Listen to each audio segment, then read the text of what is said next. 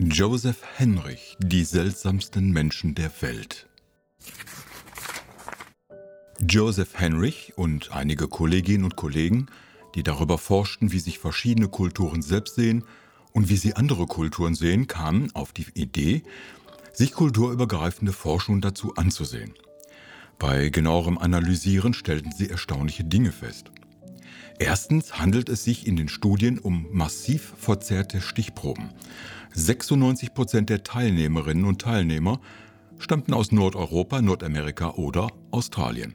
Zweitens deutete sich an, dass die psychologischen Unterschiede zwischen Bevölkerung viel größer zu sein schienen, als die Fachliteratur erwarten ließ.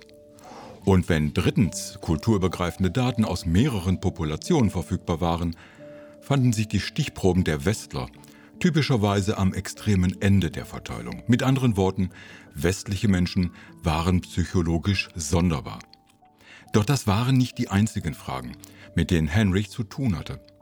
Die anderen waren zum Beispiel, warum gerade die westlichen Kulturen, also Mittel- und Nordeuropa sowie die angloamerikanische Welt, wirtschaftlich so erfolgreich waren oder warum die industrielle Revolution gerade in Europa begann und nicht irgendwo anders auf der Welt. Diese Fragen sind durchaus faszinierend. So bestellte ich das Buch, wunderte mich schon etwas über den hohen Preis. Als dann der Buchhändler meines Vertrauens die gut sechs Zentimeter Buch auf den Tresen legte, stöhnte ich kurz auf. Es hat nur ein ähnlich dickes Buch in meinem Leben gegeben. Das war J.F. Coopers Roman Lederstrumpf und auch das habe ich nicht durchgehalten. Dass ich dieses Mal standhaft blieb, liegt nicht nur an meinem fortgeschrittenen Alter, sondern auch am erhellenden Inhalt des Werkes, wobei erhellend ausgesprochen untertrieben ist. Es gibt noch viele weitere Fragen, die nicht nur mich beschäftigen. Warum entwickelte sich der Islam zuerst so prächtig, um nicht viel später gegenüber dem Christentum in eine quasi mittelalterliche Kultur zu verfallen? Warum benehmen sich die arabischen Clans in den Großstädten so merkwürdig in ihrem kriminellen Verhalten und der exzessiven Gewalt? Warum sind die nicht in der Lage oder nicht willens, sich an die gängigen Normen und Gesetze zu halten? Wie und warum wurde das Christentum eine so mächtige und gestaltende Kraft fast überall auf der Welt? Sehen Japaner, Chinesen oder Jäger und Sammler im australischen Busch oder auf Südamerikas Hochebenen die Welt genauso wie ich? Wenn nein, warum nicht? Henrys Antworten sind zuerst verstörend, weil wir westliche Menschen sind und als solche eben sonderbar. Unsere Psychologie, also unsere Werte, Sichtweisen und selbst unsere Wahrnehmung ist anders als bei der überwältigenden Mehrheit der Menschen auf dieser Welt. Wir denken analytisch, sehen auf einem Bild zuerst die Details, nicht das gesamte Bild. Im Vordergrund unseres Denken und Handelns stehen wir als Individuen, nicht als Gruppe oder Familie oder Clan oder Kindred. Wir vertrauen Fremden in mindestens einem gewissen Rahmen. Ein Aborigine würde einen Fremden in seinem Revier Erst umbringen, dann fragen. Noch viele weitere psychologische Prägungen sind bei uns Westlern ganz anders als beim überwiegenden Teil der Menschheit. Warum?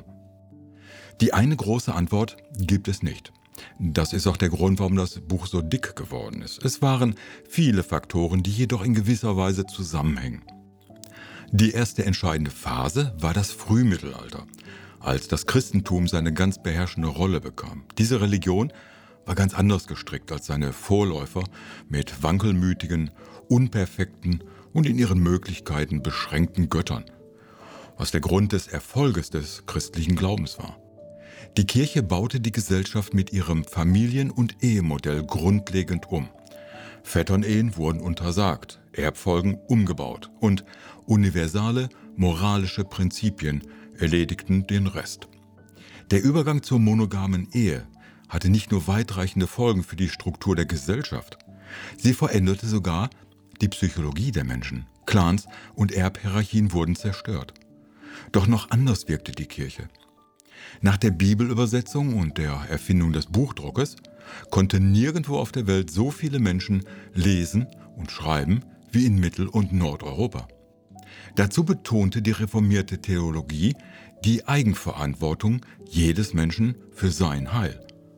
Aus Mitgliedern von Clans und Familienverbänden wurden mobile, variable Bürgerinnen und Bürger.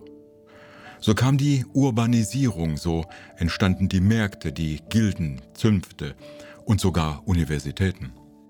Während in China und Russland weiter lustig innerhalb von Familien geheiratet wurde und universelle, niedergeschriebene Gesetze undenkbar waren. So ahnt man, wo der Zug hingeht und warum die westlichen Menschen immer sonderbarer wurden.